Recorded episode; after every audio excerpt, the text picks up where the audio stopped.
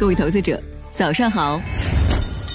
欢迎收听长乐全球通早间资讯播客节目《长乐早知道》。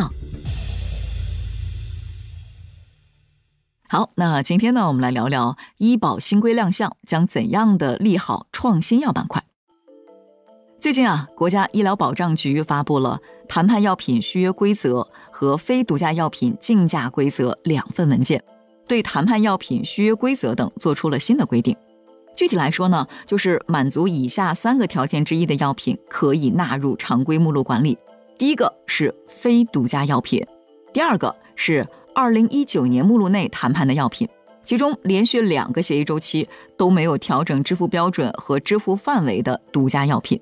第三个是谈判进入目录且连续纳入目录协议期内谈判药品部分超过八年的药品。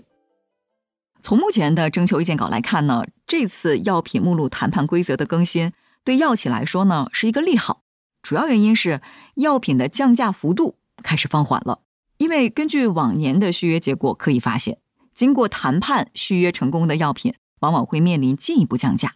比如说，在二零一九年，二十七个经过谈判成功续约的药品，价格平均降幅为百分之二十六点四。二零二零年。十四种独家药品按规则进行了续约或再次谈判，平均降价百分之十四点九五。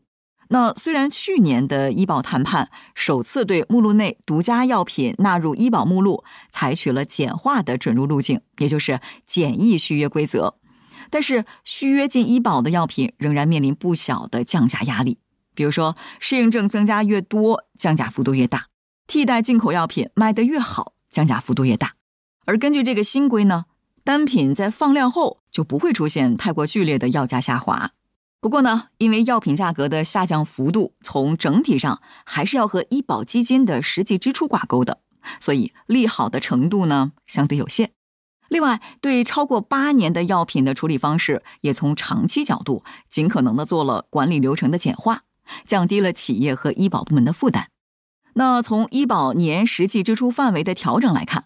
医保支付节点的金额从原本的两亿、十亿、二十亿、四十亿，调整到二零二五年的三亿、十五亿、三十亿、六十亿。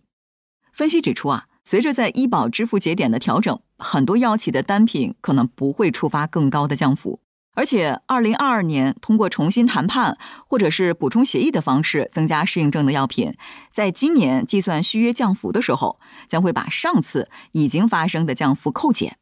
所以整体来说呢，医保谈判的总方向是朝着更友好的降价趋势前进的。这对于中国创新药的发展来说是一个好消息。最后呢，从医药行业角度来看，新规可以达到两方面的效果：一个是稳定企业的信心。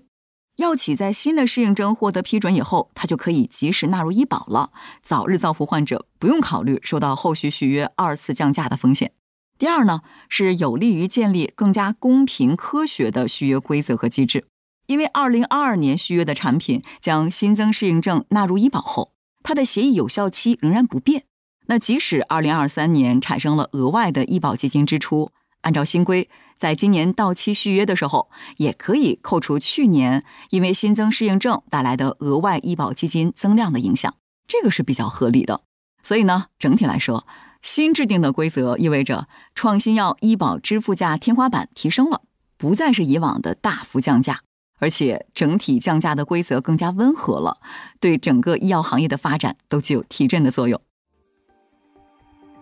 想了解更多新鲜资讯，与牛人探讨投资干货。现在就点击节目 show notes 中的链接，进入掌乐全球通 app。以上就是今天掌乐全球通掌乐早知道的全部内容，期待为你带来醒目的一天。我们将持续关注明星公司和全球宏观重要事件，也期待你的订阅。我们明早再见。